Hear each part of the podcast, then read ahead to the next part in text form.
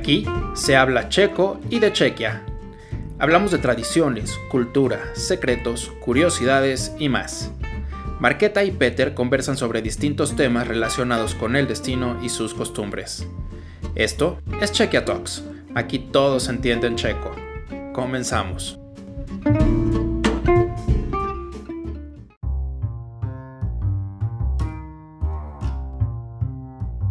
Bienvenidos al cuarto capítulo de nuestro podcast Chequia Talks, donde junto con Marqueta estamos hablando de cosas checas, raras, extrañas, frikis, como dice Marqueta. Hola Marqueta, ¿qué tal? ¿Cómo estás? ¿Estás lista para, para grabar el podcast? Hola Peter, claro que sí, estoy lista y además estoy lista para irme de vacaciones por fin. Y espero que todos uh, queremos hacer lo mismo que yo. Así que mira, hablemos uh, de los inventos checos, ¿no? Eso es, es el tema que escogimos para el día de hoy, que son inventos checos. O sea, espera, antes de irte de vacaciones hay que grabar este podcast, así que todavía relájate, tranquila. Vamos a hablar de inventos checos. Es un tema que quizá lo estamos pensando porque hay, como muchas cosas que usamos casi diario, pero no sabemos que pueden ser de origen checo. Entonces, vamos a arrancar la lista. Cada uno de nosotros tiene la suya. Entonces, vamos a ver eh, quién va a ganar esa batalla de inventos checos. Empiezo yo, Marqueta, ¿te parece? Sí, empieza tú. A ver qué sacas de tu lista. Bueno, yo voy a empezar con la cosa bastante sencilla. Son las palabras checas que se volvieron en palabras internacionales y a pesar de que los usamos diario, no sabemos que son de origen checo. Eh, vamos a empezar con la palabra que yo considero como la más internacional, eh, que es la palabra robot. La palabra robot que todos usamos, hoy en día cada, cada vez más se usa esa palabra porque cada vez más llegamos a ese mundo tecnológico globalizado y robot es el futuro. Y eh, también hay que decir que la palabra robot cumple 100 años o cumplió 100 años en enero de este año porque es la palabra que por primera vez se usa en la obra de teatro que se llama RUR, que significa Robot Universal Robot es la obra maestra, una de las obras maestras del escritor eh, Karel Čapek, que también es un escritor muy famoso en la República Checa. Escribió muchas obras de teatro muy importantes.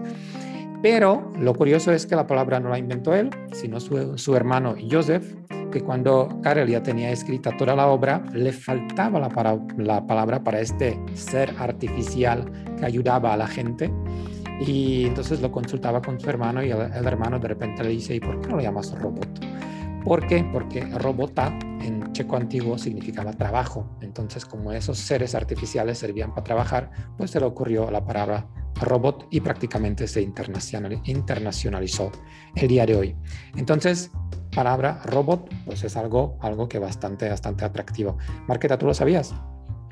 Eh, yo lo sabía, claro que sí, porque todos los niños checos estudian eso en el colegio, ¿no? Y además todos los checos somos muy orgullosos de que también de nuestro idioma ha enriquecido los idiomas mundiales con esta palabra, pero no es la única, ¿no? Creo recordar. No es la única, pero hablando de robots hay que decir una cosa. Fíjate que de eso se habla ahora mucho porque en la obra de Karel Čapek de RUR, los robots al inicio ayudan al ser humano, pero debido a que este los está esclavizando, acaban revelándose. Entonces imagínate que hace 100 años él ya prácticamente estaba un poco prediciendo lo que tal vez podría pasar en el futuro, ¿no?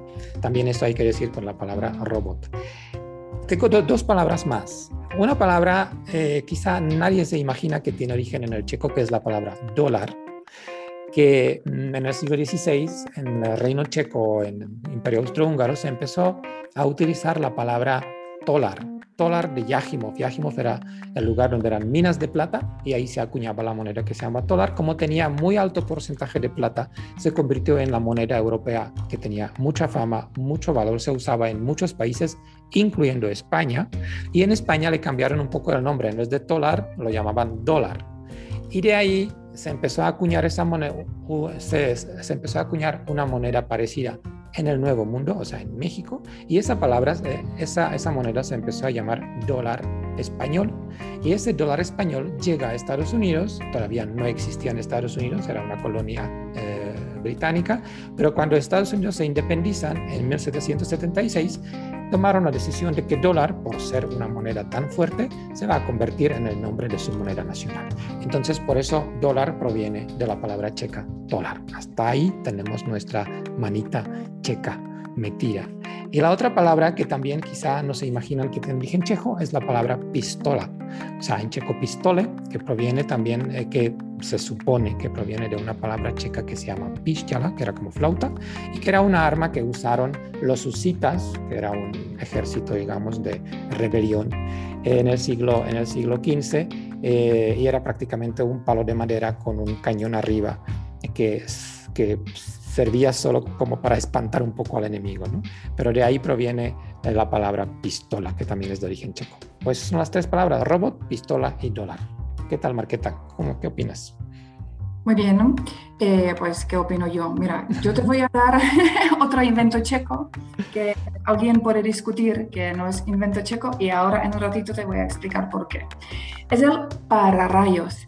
Y mm, para rayos es un alambre que se pone al lado de las casas, ¿no? Y cuando viajamos a Chequia, mucha gente siempre me pregunta, oye, eh, ¿eso qué es? O sea, ¿es una antena de teléfono o para qué sirve? Entonces tengo que explicar que eh, casi 270 años eh, desde que un checo hizo para rayos conocido en el mundo entero, ¿no?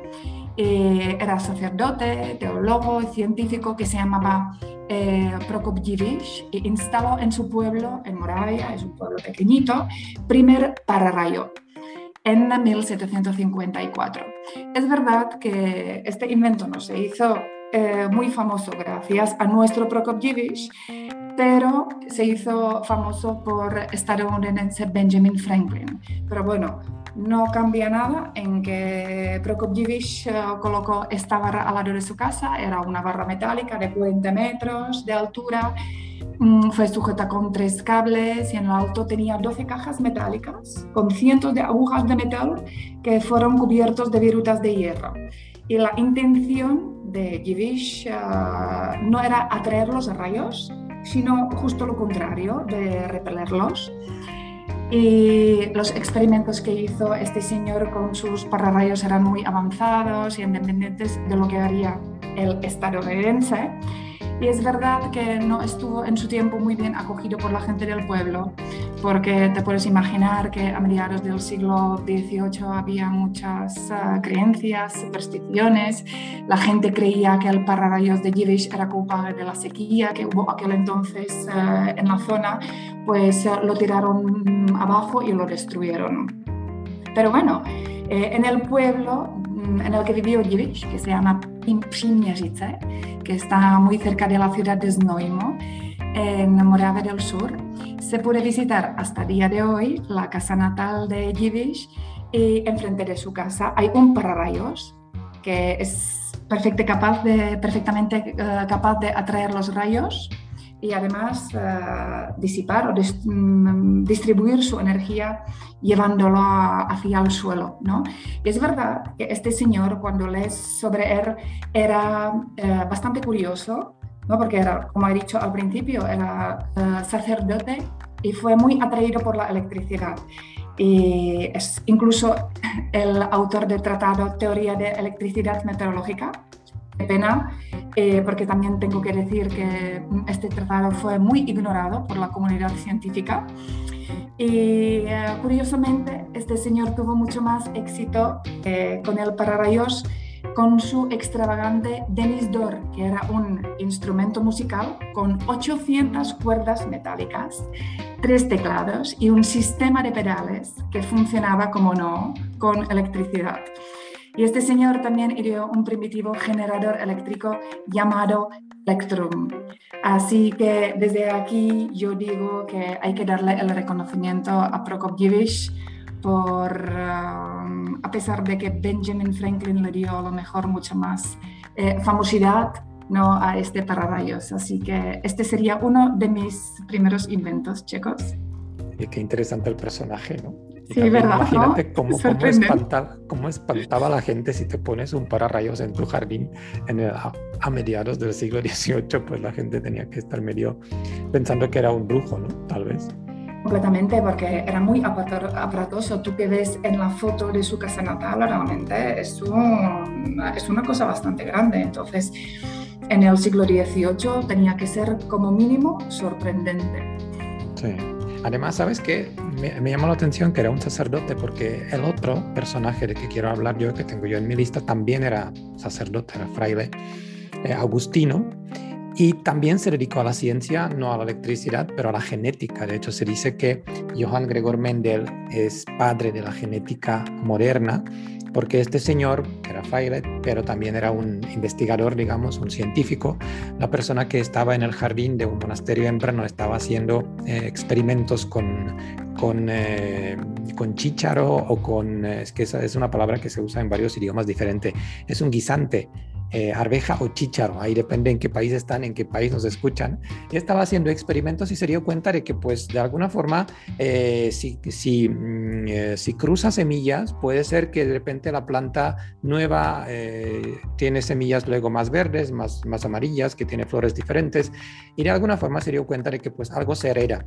Y de que, siempre lo más fuerte en, en los genes de, de, alguna forma se hereda y lo más débil digamos se queda atrás, ¿no? Entonces, eh, escribió varios libros sobre ese tema y por eso, al principio, justo como el señor Givish, eh, eh, Mendel, en la época cuando vivía, nadie le hizo mucho caso a sus, a, sus, a sus investigaciones, pero después, como 50 años después, de repente alguien descubrió su obra y se dio cuenta de que prácticamente él puso las bases de la genética moderna. Entonces, Mendel es un personaje que vivía y trabajaba en Brno, en Moravia. De hecho, hoy en día en Brno se encuentra un museo que se llama Mendelianum, que es prácticamente el museo dedicado a la genética. Pueden ver ahí las, digamos, formas de ADN, eh, pueden ver también el propio eh, lugar donde trabajaba Mendel, digamos, su oficina. También pueden ver un laboratorio moderno, los niños pueden convertirse en, pequeños científicos. Entonces es un lugar que de alguna forma nos acerca un poquito más lo que es el mundo de la genética, de ciencia, de investigación. Y eso lo pueden visitar en la ciudad de Brno. Así que eso es eh, mi aportación. Mendel como padre de la genética moderna. ¿Qué más tenemos, Marqueta? Pues yo tengo aquí una cosa que todos hemos utilizado o utilizamos, pero no sé si alguien se ha parado en pensar de dónde viene. Es terrón de azúcar. ¿Vale? Porque antiguamente el azúcar se vendía en grandes barras de azúcar que podían alcanzar hasta un metro, un metro y medio de largo. Y pues ya nos podemos imaginar que era algo bastante incómodo de llevar a tu casa y cortarlo, ¿no? Incluso podría ser algo peligroso, ya que estas barras había que cortarlas en casa y la gente se cortaba las manos, las cosas como son, sobre todo los que somos un poquito más apañados, pues uh, terminaban con, con, cortes en la mano cuando cortaban el, el azúcar para el consumo. Pues uh, en mil 1841, el director de refinería de Dačice, que es una pequeña ciudad de Bohemia del Sur, después de que su mujer se cortara la mano al cortar el azúcar, pensó, construyó una prensa especial que producía terrenos de azúcar y en 1843 recibió el privilegio de producir terrones de azúcar y en 1844 finalmente patentó su invento. Así que la próxima vez que cojas un terrón para echártelo al café o al, al, al té, pues sabréis que este invento fue patentado en el territorio checo, por ojo, por un suizo, porque el jefe de refinería era suizo, pero el evento es checo, claro que sí. Y yo creo que nadie debería irse de la ciudad de Dačice sin hacerse una foto con el monumento al terrón de azúcar, que está ahí muy cerquita de la plaza principal, y también obviamente el Museo Municipal se puede averiguar casi todo sobre mm, cómo se inventó o cómo se trabajó el azúcar en Dachice antes y después de este invento. Así que el terrón de azúcar es un importante invento checo. Definitivamente, pero creo que últimamente ya no se utiliza tanto. Yo creo que aquí por lo menos en los cafés de cierto nivel, pues de repente te los sirven pero más bien son las bolsitas así con azúcar. Pero bueno, es un, es un invento bastante importante. Y fíjate, por una causa eh, muy chistosa, ¿no? Como sí, muy práctica. Sí, muy práctica. La mujer se le corta media mano, entonces voy y se lo pongo un poquito más fácil. Entonces ya se nos confirma otra vez que incluso detrás de este gran invento hay una mujer. Aumentó el señor quería tener paz en la casa, creo que esa era la razón, la razón principal. Y fíjate qué bueno que todavía no conocía el Sentex, porque podría terminar de otra forma la, la historia, porque otro invento checo, que no es que como tú dijiste, que los terrones usamos todos, creo que esta cosa no usamos casi nadie, es el Semtex, que es un explosivo plástico que se hizo mm, famoso después de un atentado en un avión en el año 1988 que se cayó en Inglaterra, en Lockerbie eh, con 270 muertos y se usó justo ese tipo de, ese tipo de, eh, de explosivo. Semtex eh, lo inventaron en la República Checa en los años, en los años 50. la palabra es una abreviatura. Semkin es el lugar donde está la fábrica, que es lo de Sem. Y explosivo es ex, entonces Semtex, por eso se llama, es muy, muy sencillo. es chistoso que esto se hizo porque el gobierno checo o checoslovaco en esa época pidió eh, al señor eh, Brevera, que es el que inventó el Sempex, a principios de los 50, eh, que crea un explosivo plástico muy potente y a, la vez, y a la vez capaz de resistir los disparos de una ametralladora sin que explotara. Entonces, porque ya existían explosivos plásticos, pero este explosivo también, la ventaja que tiene es que es, era lo adhesivo que era, lo podía pegar a cualquier superficie y el hecho de que era resistente a altas y bajas temperaturas le daba ciertas, ciertas ventajas. Además, se necesita muy poca cantidad para hacer mucho ruido. Entonces, eso es Semtex que quizá no tiene una historia muy positiva, porque sobre todo eh, se dieron cuenta los terroristas que esto sí sirve y sí se puede utilizar y gracias también, desgraciadamente murió mucha gente gracias a ese explosivo, pero bueno, hay que decir que es un invento checo y que también es un explosivo que tiene buenos fines, porque también se utiliza en forma comercial, por ejemplo, en demoliciones, donde necesitas poca cantidad para eh, destruir un edificio que tienes que sustituir con otro, ¿no? Entonces, ahí tenemos Semtex, pues una cosa que qué bueno que el señor que inventó el terrón no conocía, porque quizá la historia familiar podría terminar de otra forma, ¿no? Sí, pues si te parece, Peter, de explosivo, vamos a ir a, otro personaje que a mí, igual que uh, Prokopjevic, me parece admirable y muy interesante cuando empiezas a leer sobre esta persona. Es eh, el, un médico, doctor Jajansky, que ha establecido los cuatro grupos sanguíneos. ¿no? Mm, mm, este señor, este médico, se dedicó a las investigaciones de laboratorio y su objetivo fue aclarar si existe alguna relación entre los trastornos mentales y la composición de la sangre. Fíjate qué interesante. Y para ello analizó más de 3.000 muestras de la sangre de sus pacientes. El médico quiso averiguar si el suero sanguíneo de los pacientes psicóticos, especialmente los que tenían esquizofrenia, difiere por sus características de aglutinación del de las personas normales. Y según la coagulación de la sangre, el doctor Jansky estableció cuatro grupos sanguíneos que hoy en día designamos como 0, A, B y AB. Y además fue el primer científico del mundo en decir que existían más que estos cuatro grupos sanguíneos. Y con este uh, descubrimiento suyo posibilitó la realización de las transfusiones sin el peligro de que el paciente muriera al recibir la sangre de un donante uh, inadecuado. ¿no? Y hay que decir también el doctor Jansky publicó su descubrimiento en 1906 y directamente en 1921 la Asociación de Médicos Norteamericanos aceptó la designación de los grupos sanguíneos establecida por el doctor Jansky y confirmó con ello la prioridad de su descubrimiento. ¿Y por qué lo cuento? Pues uh, porque Jan Jansky descubrió los grupos sanguíneos independientemente del austríaco Karl Landsteiner, quien en 1930 recibía el Premio Nobel de Medicina por el mismo descubrimiento, descubrimiento y la identificación del factor RH.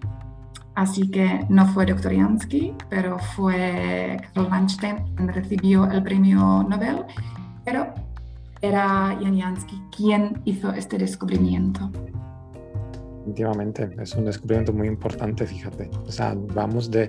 Pero fíjate que bien lo tenemos, lo tenemos planeado, ¿no? Terrón de azúcar, Semtex, luego explota algo, luego la sangre que hay que hacerla y vamos a otra parte médica, a otro descubrimiento que creo que algunos opinan que es el invento checo más importante del siglo XX y son los lentes de contacto. O sea, lentes de contacto, eh, el, que inventó lentes de contacto es un checo, se llama Otto Wichterle. Es un científico muy importante. De hecho, eh, les voy a leer una parte que dice que eh, Otto Wichterle logró fabricar lentes de contacto blandas a partir de un hidrogel que proporcionaba una amplia gama de beneficios en comparación con las lentes de contacto duras hechas de vidrio. Es decir, que combinó dos tecnologías diferentes, una lente de contacto dióptrica y la producción y procesamiento de hidrogeles que hasta entonces no era para nada utilizados. Hay que decir que hidrogel tiene varias eh, varias eh, cosas que son bastante positivas en comparación con vidrio, sobre todo es mucho más plástico, no daña el ojo, no deja pasar el agua, entonces de alguna forma él se fijó que este material podría funcionar y podría convertirse en algo muy bueno para la gente que no quiere usar lentes tal cual. Pero también es muy chistoso que él, mm, digamos que la primera máquina de fabricar lentes de contacto lo hizo Víctor en una Navidad, en el año 1961, que su hijo jugaba con algo que nosotros como se conocemos como Mercur, que creo que ustedes en España no sé si lo conocen como Mecano, algo así, es como un juego mecánico que sirve para los niños para que aprendan a trabajar con tornillos y con cosas así. Entonces utilizó este juego de su hijo y en la Navidad de 1961 construyó la primera máquina para fabricar lentes de contacto. De hecho, con esa misma máquina creo que fabricó los primeros primeros cuatro pares de las lentes de contacto. Y todavía existe esa máquina, creo que está expuesta en el Museo Técnico de Praga. Entonces, por esa mm, casualidad, de alguna forma, nació algo que hoy en día se llama lentes de contacto. Pero hay que decir que hablamos de la época comunista y uno puede pensar que con ese descubrimiento el señor Víctor se hizo no solo famoso, pero también rico. Pero desgraciadamente mm, no es cierto, porque eh, el sistema político comunista de alguna forma se quería aprovechar de su descubrimiento y el gobierno comunista no, no supo apreciar la importancia de este descubrimiento y la, Academia Checoslovaca de Ciencia vendió los, las patentes y licencias a un precio muy poco ventajoso y sin el conocimiento del señor Wichterle a los Estados Unidos. Entonces, Wichterle prácticamente se quedó sin ningún tipo de de recompensa económica, pero obviamente su descubrimiento hoy en día se considera uno de los más importantes descubrimientos checos. Así que lentes de contacto también son de origen checo. Muy bien, además muy importante a la hora de hacer deporte, de viajar, ¿no? Sin gafas, que a veces nos puede ser un poco muy, muy interesante. Y yo te voy a decir que también el primer ferrocarril público en Europa se construyó en la República Checa. Y tú sí que lo sabías, porque tú eres de la ciudad de České. Hay que repetirlo siempre. Los que somos del sur de Bohemia, pues tenemos muchas cosas así, muy interesantes. Muy interesantes. Entonces deberíamos saber que entre České Budějovice y la ciudad austríaca de Linz se construyó el primer ferrocarril público tirado por caballos en Europa, que empezó a funcionar en 1832. Y para que te hagas una idea, fueron casi 130 kilómetros, había 10 estaciones o paradas en el recorrido, seis de ellas tenían una equipación para poder cambiar los caballos. además en el recorrido del ferrocarril encontraríamos 52 eh, casetas de vigilancia. Eh, ¿Cuántos caballos crees que eran necesarios para funcionar el, el ferrocarril. Nosotros usábamos en aquella época como seis. no, pues eh, se necesitaban 800 caballos para el servicio. ¿vale? Porque hay que tener en cuenta que el ferrocarril contaba con 762 vagones de carga y 69 vagones de pasajeros. Eso es una cosa muy interesante porque eh, los vagones de carga se utilizaban todo el año, pero los de eh, transporte de pasajeros solo en verano, en los meses de verano. Y había mm, los vagones de pasajeros que tenían una capacidad de 6 a 24 personas, incluso tenían dos clases. Me me imagino que tenían una turista y otra premium, no sé en qué se diferenciaban, pero bueno, había dos clases. ¿Vale? Y el ferrocarril se transportaba sobre todo madera y sal y como he dicho antes, solo en verano lo podían utilizar los pasajeros. Pues los trenes salían todos los días a las 5 de la mañana y hacían eh, el recorrido de estos 130 kilómetros en 14 horas. Y lo que me ha resultado interesante es saber por qué el caballo, porque se han hecho pruebas y han visto que un caballo puede llevar una carga entre 20 a 30 veces más en ferrocarril que por carretera. Y estaban pensando incluso usar los bueyes porque tienen más fuerza pero los descartaron por tontos, porque los bueyes eran complicados para aprender. No se querían parar en las paradas, en las estaciones, o al revés, no se movían del lugar y no había manera de hacerles que se movieran. Así que por eso decidieron utilizar los caballos de toda la vida. ¿no? Y eh, obviamente en České Budějovice puedes visitar el Museo de Ferrocarril tirado por caballos y es verdad que es una experiencia muy bonita para los mayores y para los niños también. Te explican cómo funcionaba. Hay fotos muy, muy bonitas, muy curiosas. Es ah, una cosa que merece la pena visitar cuando paséis por la capital del sur. De, de, hecho, se conservaron algunos puentes, ¿no? Creo que no se conservó la vía tal cual, algunos trocitos, pero sobre todo hay algunos puentes que de por ahí también se pueden, se pueden ver de la, de la, de la, de la vía más antigua de Europa. Qué bueno, y está en Cheskebujovice, recuérdenlo bien, buena cerveza y un, y un el, primer tren, el tren europeo se encuentra ahí. Eh, yo voy con otro tema que también tiene mucho que ver con movimiento y se trata de un señor que era más alemán que checo, pero quieras o no, nació en el territorio checo, nació cerca de la ciudad de Liberec, en el norte de la República Checa, y se llama Ferdinand Porsche. Eh, no Porsche, como quieren llamarlo. Eh, si les suena, está claro porque los coches muy valorados hoy en día, la marca Porsche, pues es el, es el invento de él, es el papá de todos los coches de Porsche. Eh, el señor nació en el año 1875 y no solo que es el creador de la marca Porsche, de hecho hay que decir que el, que el primer coche Porsche era inspirado por un coche checo de la marca Tatra, eh, por, el, por, la forma de que tenía el coche checoslovaco que se llama Tatra, eran varios tipos, era creo que Tatra T97 y T570, que eran coches inventados en la República Checa y luego él se inspiró su, eh, con la forma del coche y a base de esto se crea el primer Porsche, que era Porsche 12. Pero también el señor Porsche es muy importante para los que estamos en México, seguro que eh, vamos a recordar todavía los escarabajos, los Volkswagen escarabajos, que aquí pues circulaban hasta creo que yo cuando llegué hace 15 años todavía los taxis eran escarabajos y se fabricaban. De hecho, México era el único, el último país del mundo donde se seguían fabricando los escarabajos de Volkswagen y el autor del escarabajo es el señor, es el señor Porsche. También hay que decir que el escarabajo también está inspirado con ese coche checo, el Tatra, que realmente tenía un diseño muy avanzado en su época, a principios del siglo, eh, eh, a principios de los años 30 del siglo, del siglo XX. Así que aquí también tenemos una relación no solo con la República Checa, pero también con México y con los coches de Volkswagen, el señor Ferdinand Porsche. Pues mira, de, de, Ferdinand Porsche vamos a volver un poquito a la actualidad, ¿no? Porque mmm, en los últimos años y medio nos están preocupando bastante los virus. Y eh, cuando hablamos sobre este invento, lo que voy a mm, comentar, debemos hablar sobre la importancia del científico investigador checo Antonín Holý, que fue director del Instituto de Química Orgánica y Bioquímica de Praga y desarrolló una exitosa carrera en el mundo de los antivirales que nos interesan a todos uh, ahora actualmente.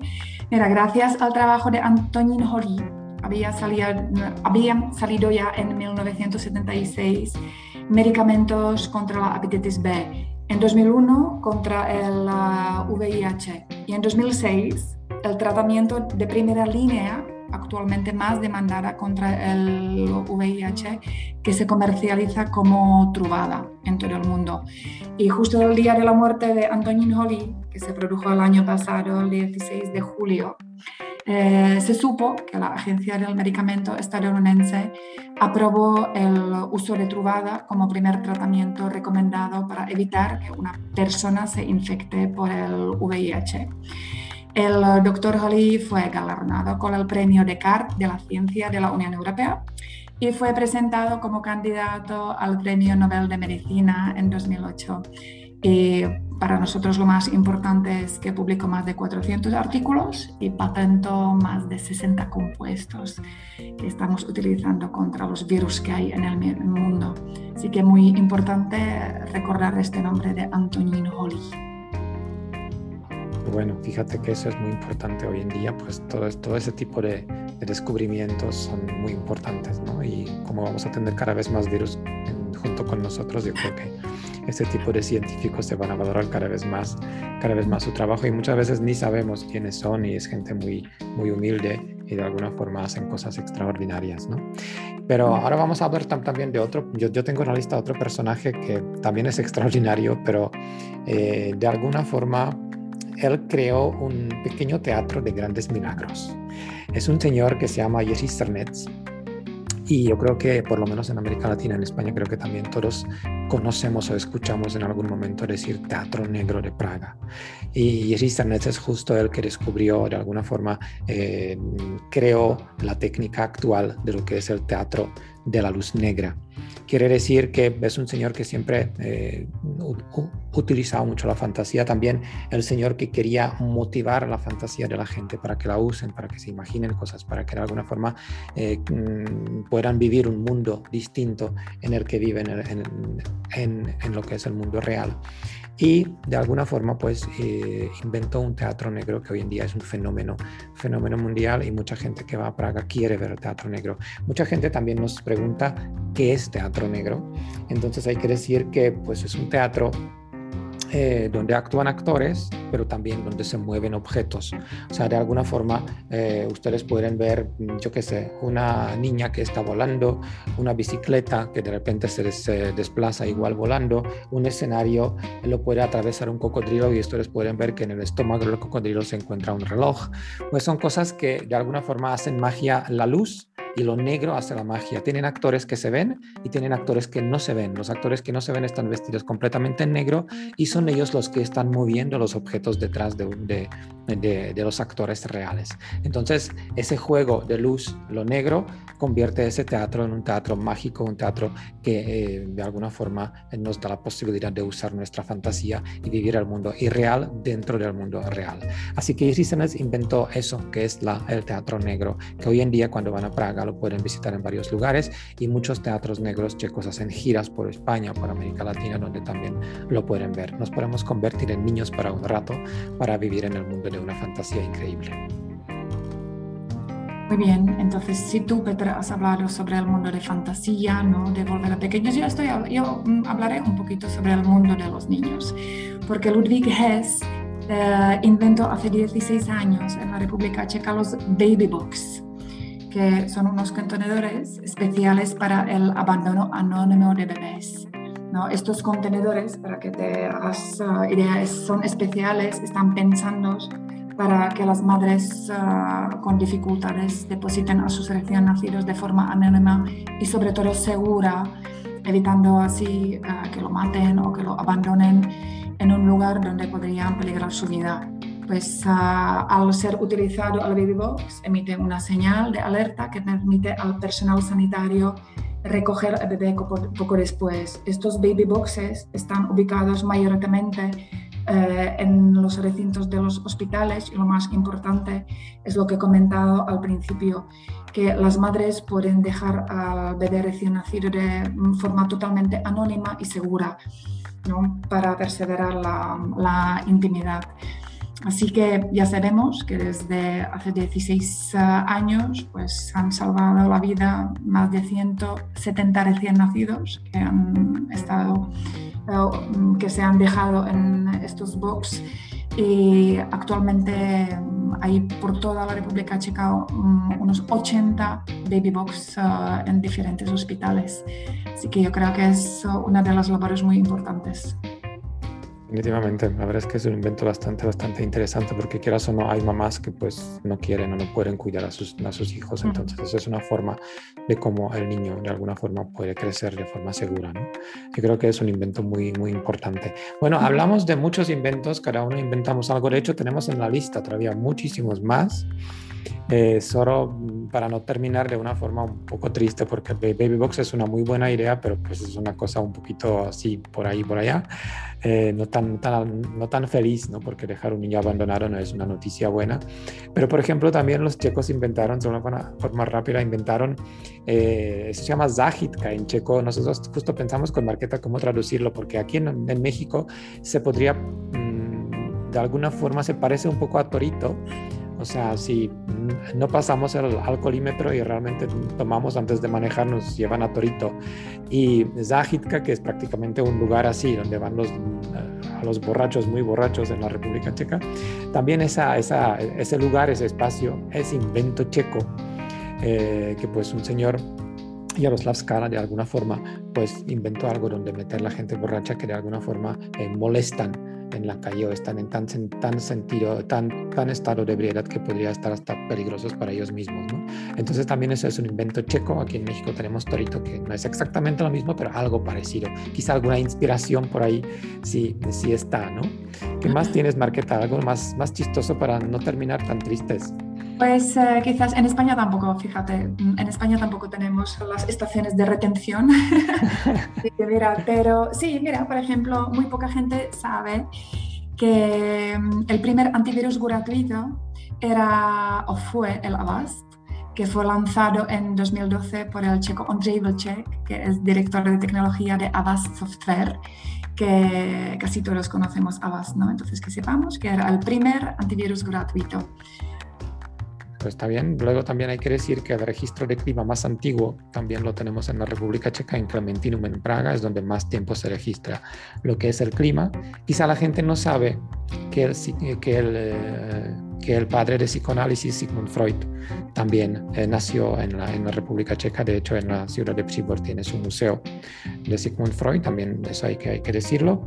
¿Qué más tenemos ahí en la lista, Marqueta? Eh, tenemos, pues, por ejemplo, las huellas dactilares. También deberíamos ah, nombrar a Jan Evangelista Purquiñe, que era uno de los primeros científicos en estudiar las papilas cutáneas, ¿no? Y sus estudios sirvieron para el establecimiento de los sistemas de identificación por huellas dactilares que luego un poquito más tarde nacieron en Inglaterra en el siglo XIX. Así que este personaje, Jan Evangelista Purquiñe, también muy importante incluso para la, para la actualidad que casi no podemos abrir ni el teléfono sin nuestra huella. Definitivamente. y también hay que decir, para terminar con algo sabroso, hay que decir que la única cafetería de estilo cubista está en la República Checa, el Café Orient, es completamente de, eh, de estilo cubista. Y la verdad es que es una cafetería muy buena, se toma un café muy rico y tienen postres muy buenos. Y cubistas. Y cubistas, eso también hay que decir, cubistas. Bueno, yo creo que con todo esto lo que les contamos, pues ya de alguna forma podemos terminar ese episodio y ahora saben un poquito más de la República Checa. Todos los inventos, todo lo que les comentamos siempre tiene algún vínculo con algún destino en la República Checa, con una ciudad, con un lugar, con un museo donde lo pueden ver. Así que inspírense un poco con esto y a pronto viajen a la República Checa cuando se pueda. Así que Marqueta, terminamos con esto, los inventos checos, a ver de qué vamos a hablar en el siguiente episodio, lo vamos a mantener en secreto, pero ya más o menos sabemos nuestro próximo tema. Así que muchas gracias a todos por escucharnos y hasta la próxima. Gracias y hasta la próxima. Terminamos la grabación.